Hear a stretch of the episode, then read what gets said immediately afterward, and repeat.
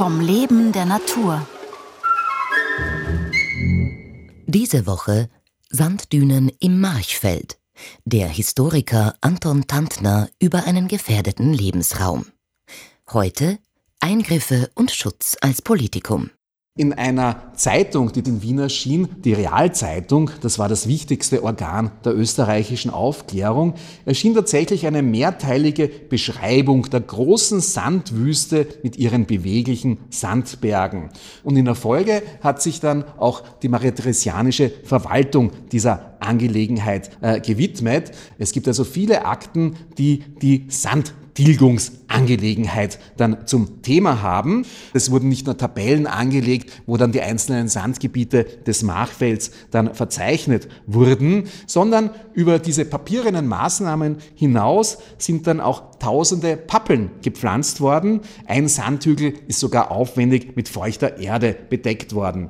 Das Problem, das hat zumindest zunächst mal noch kaum etwas genützt, weil eben diese Bäume, die Pappeln, ja nicht für diese Sandböden gut geeignet waren. Ja, und es hat dann noch gedauert, bis es dann dauerhaftere Erfolge gab dann. Und das geschah dann erst im ausgehenden 19. Jahrhundert durch die Anlage sogenannter Windschutzgürtel. Und da wurde dann eben ein anderer Baum, nämlich Schwarzföhren, dann angepflanzt. Es wurde also 1880 das Machfelder Aufforstungskomitee geschaffen. Während des Ersten Weltkriegs äh, waren diese Maßnahmen für einige Zeit unterbrochen. 1924 sind dann diese Pflanzungen dann bei Gänserndorf und bei Obersiebenbrunn fortgesetzt worden. Ein frühes Naturschutzgebiet auf der Fläche des heutigen Österreichs ist 1942 in La See errichtet worden. Das ist ein Gebiet äh, recht klein südlich des Erholungszentrums von äh, La See. Das führt äh, ganz interessant auch in die äh, Geschichte des ganz frühen Naturschutzes in Österreich. Ein Gelände, das in den Jahren 1913-14 von der Zoologisch-Botanischen Gesellschaft in Wien für 25 Jahre gepachtet wurde, um es eben gegen die Aufforstungsversuche zu schützen. Diese Pacht äh, ist eben dann um 1940 abgelaufen und äh, das wurde dann zum Anlass genommen, während des Zweiten Weltkriegs dann weiter diese kleine Fläche dann unter Naturschutz zu stellen.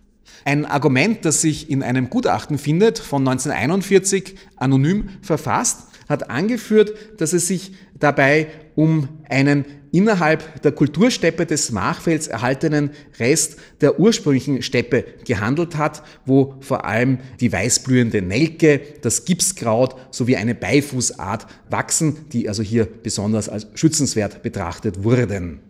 Das Interessante an dieser Argumentation bzw. an dieser Gegenüberstellung von ursprünglicher Steppe gegen Kultursteppe ist, dass das auf ein Spannungsverhältnis weist innerhalb der äh, NS-Ideologie, wo es einerseits darum ging, diese Trockenrasengebiete zu erhalten mitsamt den Sandfluren.